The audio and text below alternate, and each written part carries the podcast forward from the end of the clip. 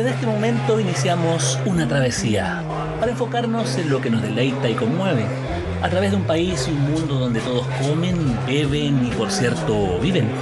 Es una ruta donde brillan las sensaciones y a veces se consiguen certezas, lo que nos provee el largo y sinuoso camino del gusto. Soy Carlos Reyes Medel y les invito a relajarse, disfrutar, porque acá parte Viaje al Sabor.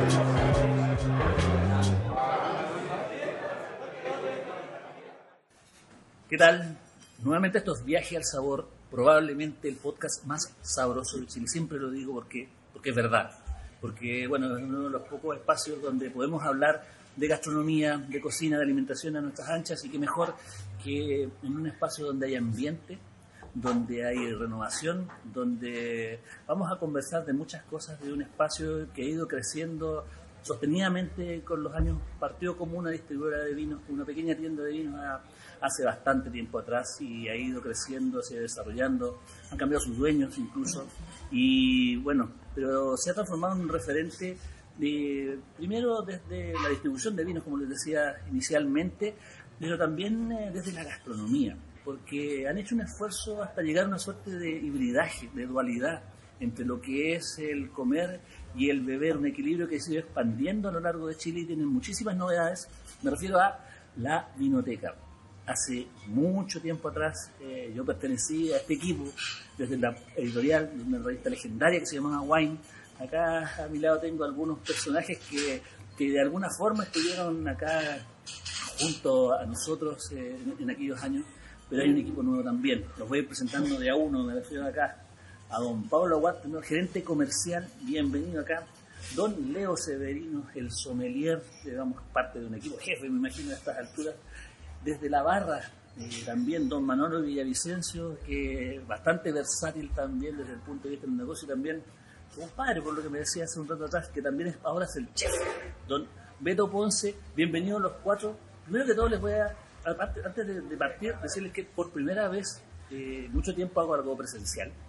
Y segunda vez también que nunca lo había hecho con cuatro personas a la vez, entonces íbamos a ir conversando y hablando. Pero bienvenidos acá a Viaje al Sabor. Y nada, pues, Pablo, ¿cómo va? Eh, ¿De qué viene, de qué va esta Vinoteca versión 2.0 que tiene bastantes novedades y bastantes cambios? Eh, bueno, hay hartos cambios, eh, la mayoría diría que en, cambio son mejoras.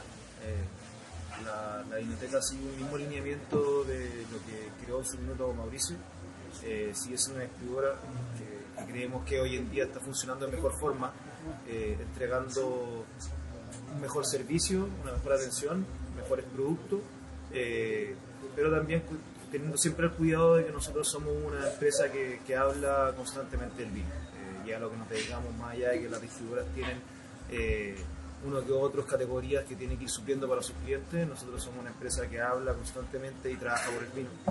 Eh, en cuanto a las tiendas y restaurantes, también podría decir que, que, se partió en su minuto eh, Mauricio y de, la mano también de Juan Andrés Casales, que es el gerente general hoy en día, eh, con distintos intentos en las tiendas de acompañarlos con un restaurante para poder generar este pseudo híbrido, como bien dices tú, donde hay una tienda que lo acompaña un restaurante, porque nosotros siempre decimos somos una tienda de vino que lo acompaña un restaurante en donde damos a conocer todos los productos que nosotros trabajamos. Porque no solamente los vinos, sino que también la charcutería, la quesería, la panadería que tenemos, etc.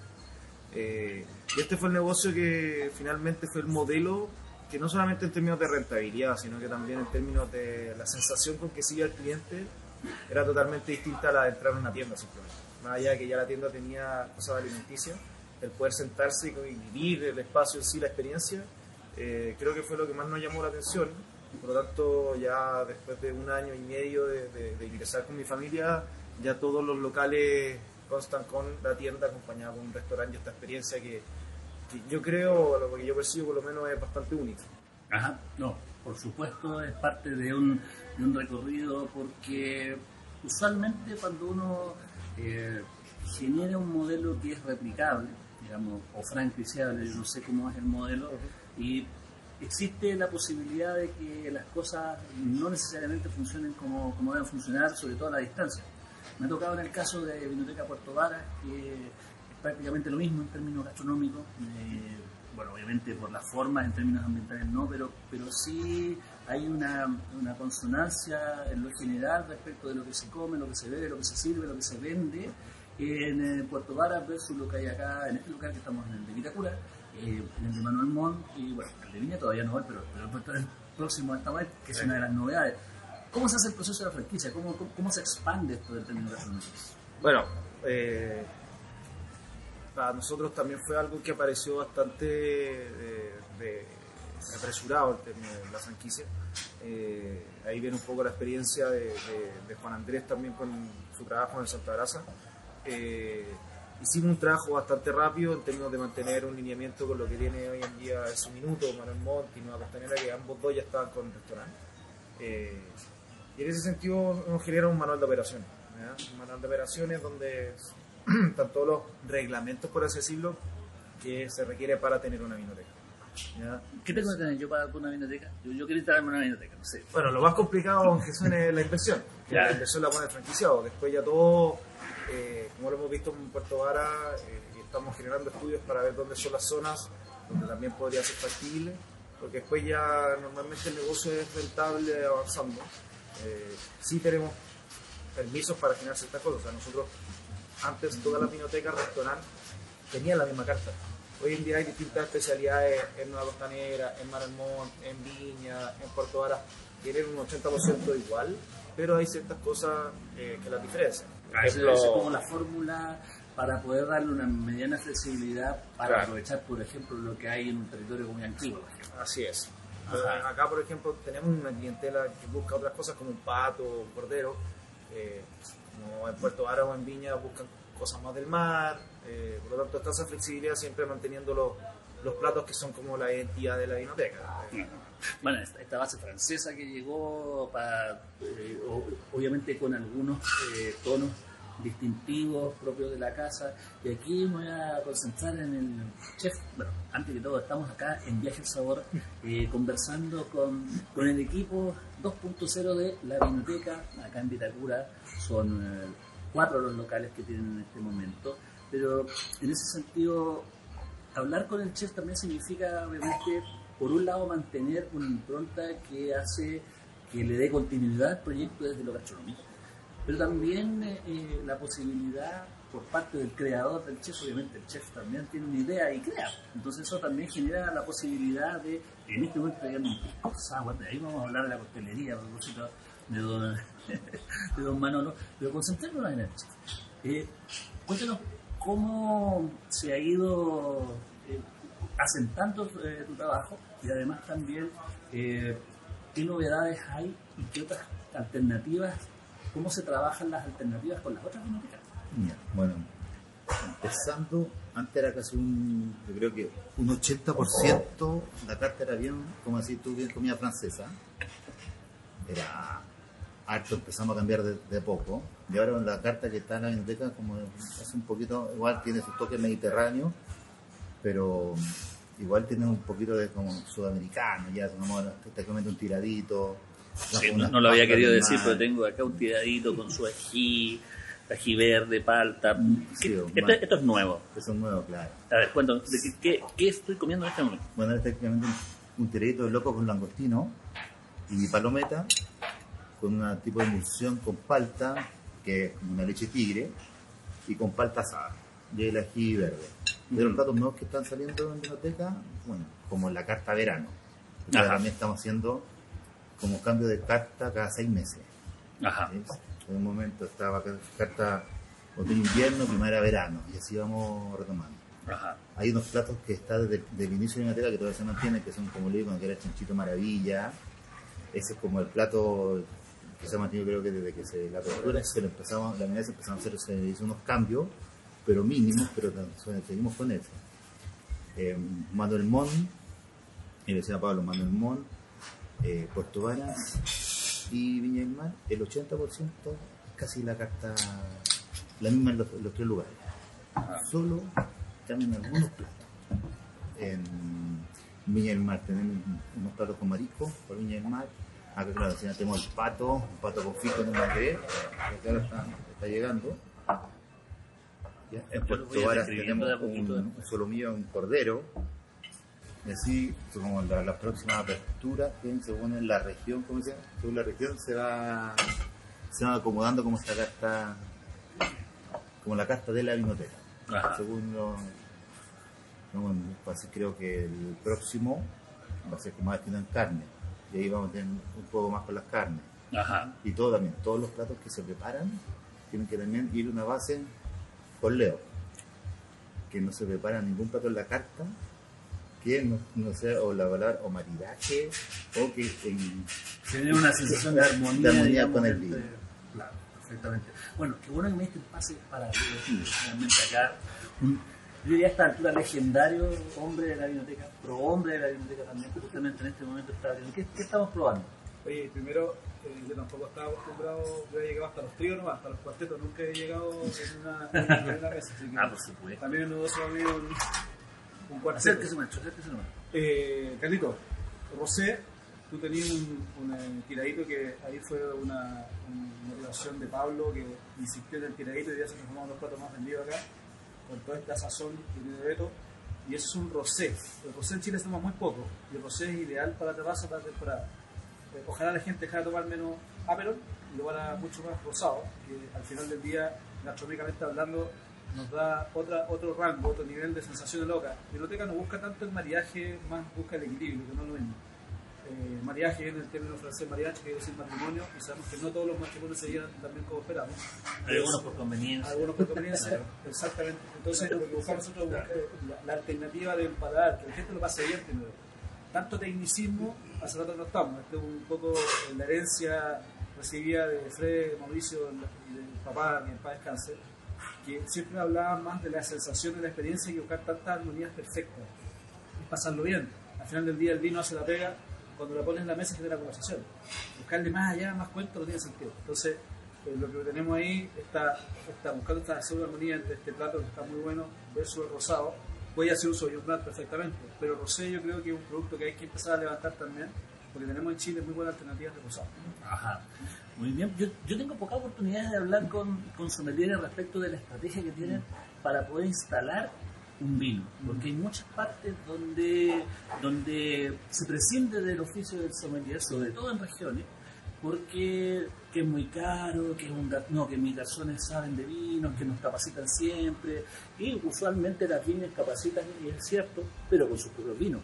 Entonces finalmente ahí eh, mostrar una distribuidora que eh, eh, digamos capacita con los vinos de su distribuidora, por supuesto, mm, pero, pero también podemos trabajar eh, cómo se trabaja, por ejemplo, el, el llegar a un, un nuevo vino. ¿Cómo se vende? Porque la gente es una persona de costumbre, sobre todo en los restaurantes chilenos, donde cuesta insertar cosas nuevas. ¿Cómo se trabaja un, un nuevo vino cuando, cuando les llega a ustedes? Mira, dos cosas importantes. La primera, Biblioteca siempre ha sido un validador de marcas. Siempre. O sea, las marcas de día se conocen a través de Biblioteca. Cuando nacieron no las pescaba nadie, no las conocía nadie. Eh, Gran ejemplo Santa Ema. Santa Ema, eh, pensemos en la vida más grande que Santa Ema, pensemos también en Amaina, pensemos en Matirich, en Casa del Bosque, en las bodegas que partimos nosotros, en, Requimba, con Toro de Piedra, o sea, te puedo dar pa- casas patronales, te puedo dar muchos más ejemplos. Eso es primero, ¿va? yo creo que siempre es un validador de marca, a través de buen, buen producto, tratar de que la gente tome el producto, descoche botella, lo pruebe y lo pase bien con el producto. Ahora, Biblioteca tiene un hito muy importante hoy día. Nosotros tenemos en, en esta tienda, Nueva Costanera, dos sommeliers. Ha sido relevante eh, cómo, buscando el número, porque esto es un negocio, y el número siempre es importante, si no las cosas no funcionan, cómo se ha levantado la venta de los productos de la biblioteca porque tenemos personal especializado. Y los que no son sommeliers, son los garzones, también están entrenados para eso. ¿A través de qué? Un lenguaje simple, pero lo, lo más importante, el- la temperatura del vino debe ser perfecta y la oxigenación debe ser sí o sí perfecta. Entonces, eso logra... Ese es el programa 1. Ese sí o sí. O sea, si no está eso de por medio, puede tener la etiqueta que queráis, ese vino no está bien servido, ya está por un problema. Vinoteca tiene la B corta de vino. Vinoteca es vino. Por lo tanto, necesitamos ponerle ese énfasis al servicio. No tanto relato, no tanto cuento, sino más bien en la actitud, en la manera de poder, probar el vino. Entonces, cualquier etiqueta que sea nueva, que llegue a la biblioteca, va a tener este desarrollo y esta importancia como corresponde. Tenemos una selección de vinos por copa en la carta, tú la pincháis abrí el QR o ver la carta física. Hay una variedad de cepajes, variedad de copas, que están pensadas para que la gente pueda probar alternativas y lo pase bien. Sea, tenemos un abanico perfecto. Si no te gusta nada de la carta, tenés la tienda que finalmente es la carta. Puedes sacar una botella de la tienda y tomártela en, el restaurante. O sea, hay, un- hay un desarrollo ahí muy interesante. Tomar un precio también apropiado. El precio de la tienda es el precio que estar impuesto en el restaurante. Cuando todo ese tipo de cosas ayuda a que cualquier vino que entra, que usted se pueda empezar a promover. Son una caja de resonancia para el resto de los restaurantes. El restaurante se transformó en eso, un espacio que serviera de caja de resonancia Sí. para, para el desarrollo de, de sus propios vinos. Ese es uno de los objetivos que tiene. Sí, claro. De hecho, las reuniones importantes con dueños de restaurantes para cerrar negocios las hacemos acá también. Nos permite tanto ver el tema del vino como la coctelería, que Manolo te va a llegar ahí con más detalle, pero en el fondo, Biblioteca es una caja de resonancia y queremos ser un referente, no porque lo digamos, sino porque estamos trabajando para eso ya hace harto tiempo. Ajá. Bueno, estamos acá en Viaje al Sabor conversando eh, con eh, las cuatro cabezas eh, visibles de lo que es eh, la vinoteca eh, en, este, en este proceso quizás evolutivo o expansivo, donde una de las cosas que partieron eh, con fuerza, sobre todo a contar de la década pasada, fue el tema de los destilados, de los licores y de la combinación de los mismos. Entonces también, como este restaurante y todos los restaurantes son una caja de resonancia para el resto, eh, el rol de la coctelería es fundamental. Y aquí don Manolo Villavicencio, que lleva muchísimo tiempo en nuestro país también destacando en su, en su rol, pero también eh, eh, como, como emprendedor también, propio ya vamos a hablar de eso. Cuéntame, ¿cuál es el desarrollo de, de- de lo que es eh, la coctelería, tanto en este, rol y cuál es el rol, pensando en eh, que la, la biblioteca como distribuidora también ha ejercido un rol educativo bien interesante en lo que es la cocina pública? Efectivamente, ¿cómo estás, Carlitos? Gracias por Muy la bien. invitación. Y bueno, como bien dices, estamos en, en- en un lugar donde es una caja de resonancia de lo que tenemos como portafolio de representación de marcas. También trabajamos con otras cosas, pero le damos un enfoque importante también a la coctelería. La coctelería es, dentro de la experiencia que uno vive en un restaurante, un momento importante. El aperitivo, a la mitad de la comida, al final de la mesa. Y, y tenemos una preocupación en eso y, y trabajamos cócteles en gran parte con las marcas propias de la, de la- de la compañía y donde nos preocupamos de todos los detalles que uno tiene que considerar para hacer un buen cóctel, ¿no? porque la coctelería si bien se ha autoevolucionado mucho en los últimos años en Chile, Eh, lo que más ha crecido Sí. incluso creativamente, incluso en pandemia. Exacto, sí, no, ha crecido muchísimo. Hoy día las propuestas han cambiado muchísimo. Como bien decías, yo tengo ya un poco más de 15 años en Chile y cuando llegué, la verdad que no había mucha propuesta y creo que ese crecimiento ha sido bastante interesante en los últimos tiempos. Y nosotros estamos, eh, obviamente, ahí al- a, la par con este desarrollo y nos preocupamos de todos los detalles. ¿no? Como por ejemplo lo que estás tomando ahí ahora, eh, que es un sour. Creo que tú sabes también que la biblioteca tiene una una fortaleza importante en lo que es el desarrollo del de el sour peruano. Sí, el principalmente. peruano. Bueno, también fueron los primeros importadores formales, sino el primero de, de piscos como en esos tiempos, Viñas de Oro, digamos, eh, hace, hace muchísimo tiempo atrás, entre otras, entre otras marcas que se ha ido expandiendo. Acá en Chile consideramos el pisco tanto peruano como chileno más allá de la legalidad, acá el, el público lo entiende así. Entonces, eso es importante destacar. Pero también hay un trabajo de coctelería que parte desde ahí y de ahí se ha ido proyectando, porque como dices tú, eh, ha crecido muchísimo la coctelería y hay que estar a la par ahí. Exacto, y eso, eso nos pasa porque, como decía Leo bien hace un momento, nosotros muchas veces tenemos reuniones con clientes y antes eso no nos pasaba, pero hoy día sí podemos traer un cliente a esta mesa y vivir la experiencia, pero con las cosas que yo quiero mostrarle que pudiera replicar en su restaurante. Y eso es una vitrina, es una vitrina súper importante, ¿no? Y, no- y nos ayuda mucho a eso porque tenemos una alternativa de distintos tipos de cócteles entre cítricos, dulces, un poco más secos, ahí hay de todo un poco. Estamos en un restaurante, no se preocupen. Estamos en un restaurante. Claro, queríamos partir con el sour, obviamente en este caso es un sour que nosotros llamamos sour ícono, que está hecho con una marca que se llama 1615, es un nuevo pisco peruano que hemos traído, que es un, un producto muy reconocido de la familia de Jaime Pesaque, el dueño de Maita, y, nada, nos ha funcionado bastante bien porque se consume bastante. Y, y eso, bueno, como bien decías, la, la experiencia que uno vive en la mesa nos permite a nosotros mostrar a otros clientes de otros canales fuera de los que vienen a comer al restaurante, que no son restauranteros, pero que vienen a comer para vivir la experiencia y llevarse un, un bonito recuerdo de lo que se vive aquí. ¿no? Claro, desde la biblioteca, desde los, los- los antiguos tiempos, porque no son tan viejos, la biblioteca eh, transmitió, generó un concepto también asociado al pisco en Chile, que era cultura pisco. Eh, no sé si se mantiene, que generó una serie de cócteles que aún se mantienen en distintos restaurantes, como que fue un, un eco muy importante que transformó y que, y que mantiene algunas cosas como, no sé, por Santa Guerra, eh, no sé, otras cosas que, que han, que han- se han mantenido en algunos restaurantes y, y- y enriquecieron en ese momento la coctelería. De repente eso tenía que ver un poco con, la, con, la, con, con una, una cierta ambición de trascendencia eh, anterior, pero que de alguna manera se ha pervivido en algún lado. ¿Se mantiene un poco de eso? ¿Cuál, cuál es la coctelería que hay ahora distintiva de la biblioteca? Hoy día, el Cultura Pisco como proyecto ya no es lo mismo cuando partió. Cuando partió había un proyecto bastante ambicioso, pero entre medio el estallido social, la pandemia y todo lo demás, al final nos hemos quedado con dos marcas, que es Cultura Pisco y Sagrado Corazón, principalmente. Eh, seguimos con este proyecto como cultura de, de- tratar de hacer que, por ejemplo, en el caso del Sour Nacional, se pueda trabajar con un pisco que sea óptimo para la mezcla con el limón, que ojalá se haga con goma y no con azúcar flor. Y hay 35 todo- grados también. ¿no? este, claro, este, este es de 38, el que nosotros trabajamos, Ajá. que es ideal para la mezcla. Eh, y, se, y se han mantenido estas dos marcas, bueno, el Sagrado Corazón es un poco más tirado para la piscola, o el Tricahue que hoy día lo hacemos con el Sagrado Corazón eh, reservado. Y, y nada, eh, en general, la coctelería que nosotros manejamos hoy día parte pronto de tres tipos de sabor, un nacional, un sabor tabernero con una mezcla con mosto verde que lo hacemos que funciona muy bien.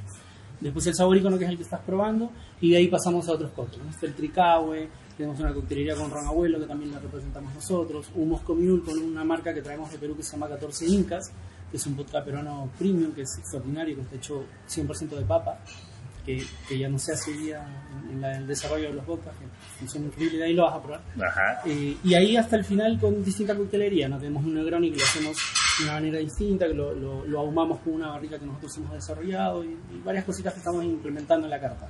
Ajá. Bueno, ha sido fluida la conversación acá, estamos en Viaje al Sabor acá con, con eh, los cuatro jinetes de la vinoteca que están acá eh, dispuestos.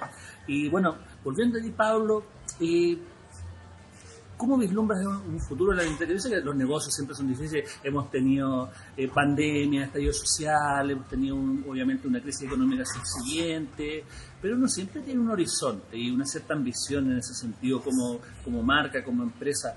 Eh, ¿Hacia dónde tú crees que va la biblioteca y qué te gustaría a ti que pasara con, eh, con las bibliotecas que se vienen? No sé, también de repente podemos contar eh, de repente algún territorio que ya está más o menos visto, como para expandir eh, este, este, este emprendimiento, bueno, no emprendimiento, digamos, esta, esta empresa consolidada. Eh, mira, voy a volver un poco para atrás cuando, cuando hablaste de la distribución en regiones. Eh, porque más allá de, de colocar ciertas franquicias en regiones que van a ayudar a utilizar y a entregar la oportunidad a distintas personas de la región a poder probar, eh, nosotros dentro de los propósitos que tenemos para el próximo año es la expansión en términos de la distribuidora. Eh, en términos de tener una distribución mucho más transversal a nivel regional, eh, y no solamente región metropolitana y quinta región, más allá que llevamos años ya avanzando, sí queremos hacerlo de una forma mucho más potente ya el 2023. Eh, y en el caso de las tiendas, bueno, uno siempre quiere que, que ojalá hayan 20 eh, O más. o más, eh, pero sí ya el próximo año vamos a inaugurar en, en la DESA, un proyecto que ya está avanzando, eh, local Soco, que se llama un local, un centro no comercial, sino un centro eh, un CB Galería agrandado por cuatro, que tiene teatro, está súper alineado con la cultura, eh, la gastronomía, etcétera. Eh, idealmente de acá ya el próximo año tener por lo menos dos o tres proyectos más en, en el papel para empezar a desarrollar o el próximo año o el 2024. Eh, y ahí ya con, con el modelo de franquicia consolidado, yo creo que con dos, tres ya uno puede decir que el modelo de franquicia es- está consolidado, que es rentable en distintas zonas. Ahí ya obviamente uno podría pensar en crecer harto más, que creemos que en, en Santiago ya podríamos llegar a tener eh, siete vinotecas, cinco, seis, siete vinotecas aproximadamente. Eh, y en Viña hasta podríamos tener dos también. Ajá. Ajá, pues, hay otros territorios ahí disponibles. O sea, Sí. para mí, no sé, pienso yo, ver una biblioteca en Punta Arenas podría ser algo interesante, ver una en La Serena, en Isla de Pascua también te gustaría. No nos cerramos a, ni- a ningún nada, lugar, nada. solamente que queremos hacer las cosas bien antes porque, como dije, Esto requiere una inversión importante, Importante, por claro. lo tanto uno Para tiene que que. Claro, y uno tiene que tener la responsabilidad de que si una persona genera una inversión así, uno ser responsable de que eso le trae beneficio, lo tanto hay que estar seguro y tener ya un modelo consolidado. Como tú dijiste, la biblioteca de, de- que es una franquicia, que es la de Puerto Ara, al final más allá de algunos detalles, el mismo look and feel, el mismo diseñador, los platos en 80 son iguales, el, el Y se replican de una manera muy similar. Muy similares. Doy fe. Ujú. eh, y la tienda también tiene el surtido, no puede ser igual obviamente porque hay tiendas más grandes y otras más chicas, pero en un 80% es la misma oferta en términos de destilados, licores, vino y espumantes. Eso es importante, eh, volviendo a lo que tú me decías respecto a la distribución. ¿Qué crees tú que, que cuáles son los- las desventajas o las dificultades que se tienen para poder tener una distribución eh, sólida, clara y constante a ni siquiera a zonas extremas, sino que a zonas un poco que, que forman parte, por lo menos desde Copiapó hasta Puerto Montt, más o menos, que por lo menos hay un transporte directo. ¿Cuáles son las dificultades que hay? Ah, la dificultad más grande es la logística. Eh, logísticamente es muy difícil porque más allá de que tú, si hay un CSU, una andina, eh, tener tu flota de, de- de logística es imposible, por lo tanto tenés que generar sinergias con empresas externas que te ayuden en esto. Cuando lográis eso, necesitáis también un pedido mínimo para poder gestionar. Por lo tanto, hay que buscarle la última pata para poder lograr que el restaurantero tampoco tenga que llenarse producto, porque si hablamos de subdistribuidor o mayorista, el problema no es tan grande. Pero si queremos atender una botillería o un restaurante, tenemos que lograr eh, poder entregarle pedidos de 100 mil pesos, 80 mil pesos, que hoy en día en regiones es súper complicado. Ajá. Eh, sí, porque que ese lo- detalle, esa sintonía fina. Eh, Bueno, y ahí me gustaría volver a ti, Leo, respecto de, obviamente está la distribución física, llegan las botellas, se distribuyen todo bien, llegan los pedidos constantes, pero ¿cómo se educa la gente en regiones? ¿Cómo, cómo se, se articula un equipo de sommeliers o de especialistas del vino como para poder hacer un trabajo así eh, eficiente? Porque, te digo, como, como yo vivo en regiones también, eh, existe un déficit enorme de educación del vino y de profesionales asociados que trabajan en el vino. Bueno, hay, hay un déficit general de, mano de obra calificada, por decirlo de alguna manera, en el rubro de la gastronomía después de la pandemia, con varios problemas. Una que hay muchos independientes en Chile, y gente que trabaja en restaurantes, muy buena gente, se empezó a retirar un poco de la- del servicio de la gastronomía. Entonces, ha sido yo creo que si ya es difícil montar una franquicia o una tienda, como queráis, lo complicado es el personal adecuado para trabajar en ese lugar. Yo soy un gran problema. Pero que nos enseñó la pandemia que hay que moverse y adaptarse. ¿Qué se hace hoy día? A través de Zoom se pueden hacer también capacitaciones. O sea, tú logras que el cliente tenga el vino en el lugar y podéis llevar esa capacitación y ese entrenamiento. No es necesario estar físicamente, a pesar de que lo físico te da mucho rango y muchas otras características.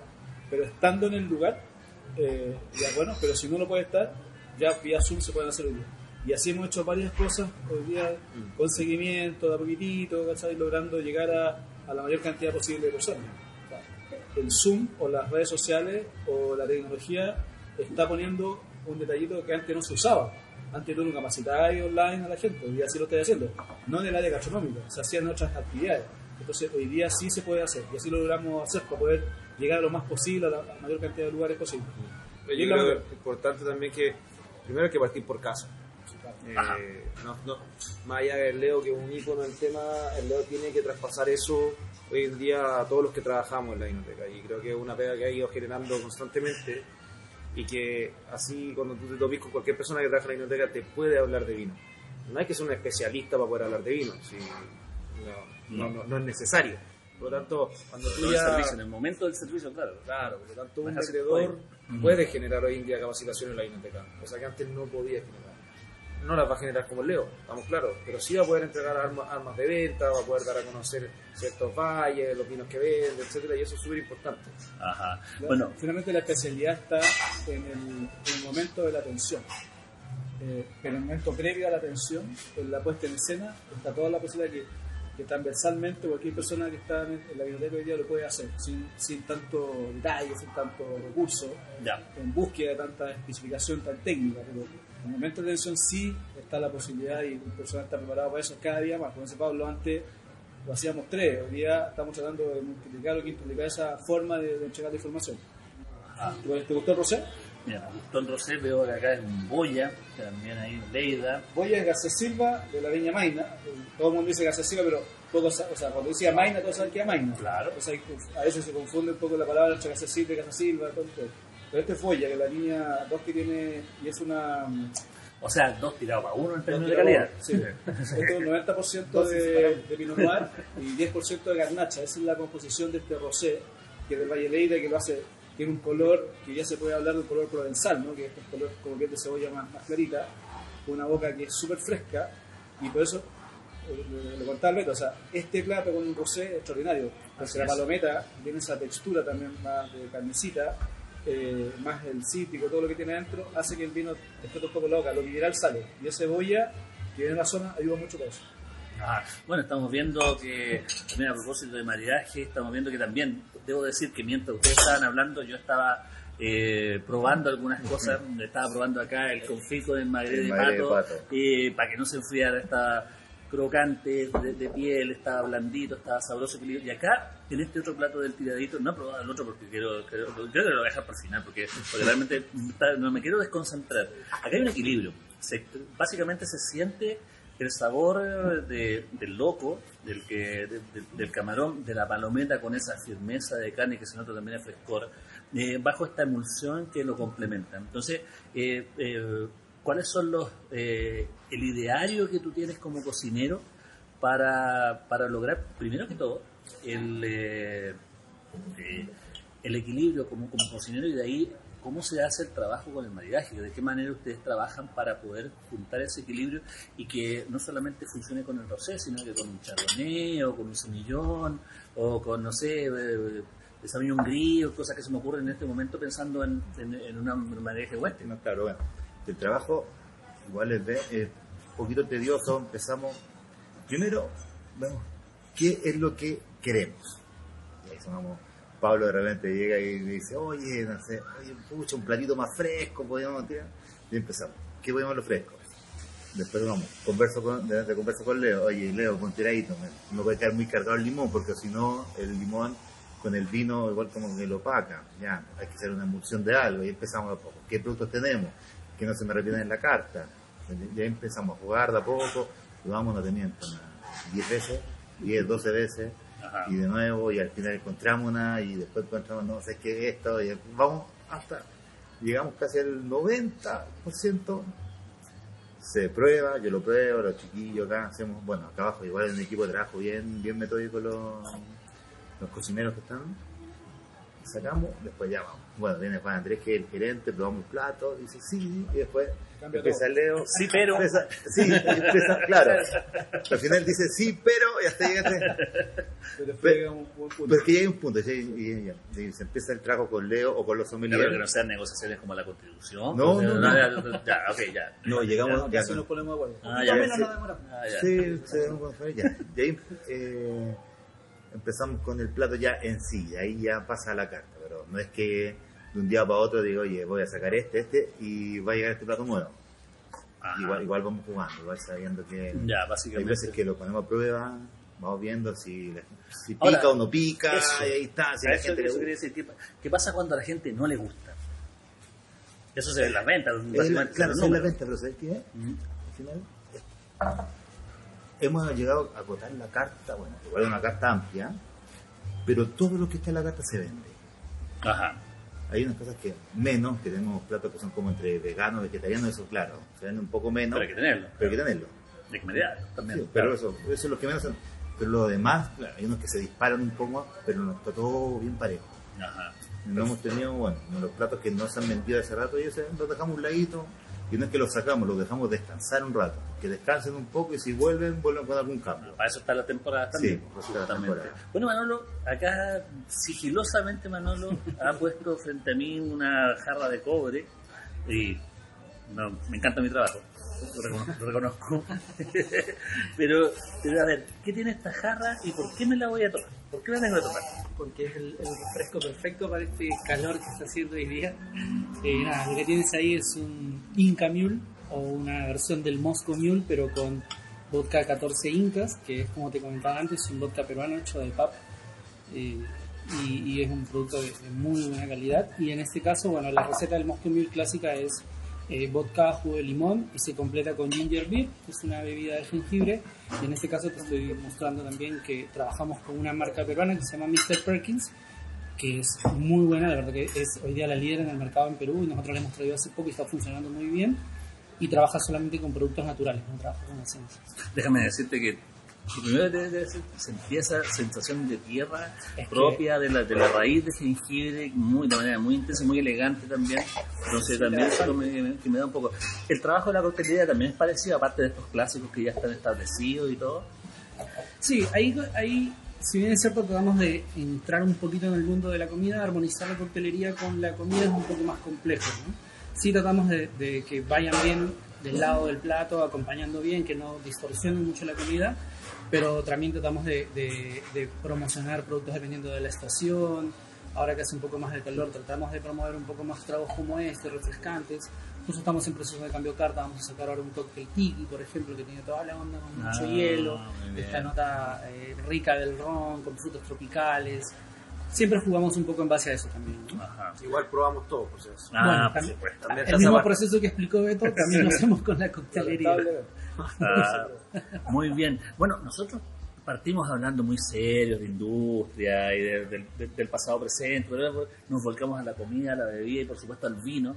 Y con eso vamos a darle una vuelta final a esto, porque bueno, en este momento ya están saliendo algunas copitas de vino, acá tengo, acá tengo, este es un tiradito de pulpo, no, esto no es qué es, Como un carpaccio. un, car- un carpacho de pulpo, mucho color, mucho sabor sobre todo.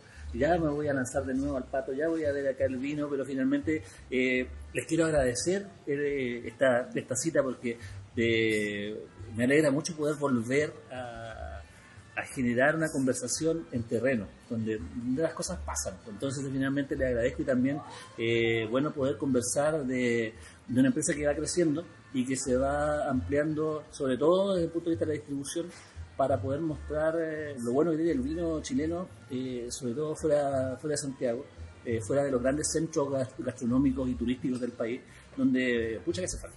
Así que les agradezco acá. eh, y con esto vamos cerrando nuestro capítulo de Viaje al Sabor. Como les dije, hoy más que nunca, el podcast más sabroso de Chile. Nos vemos.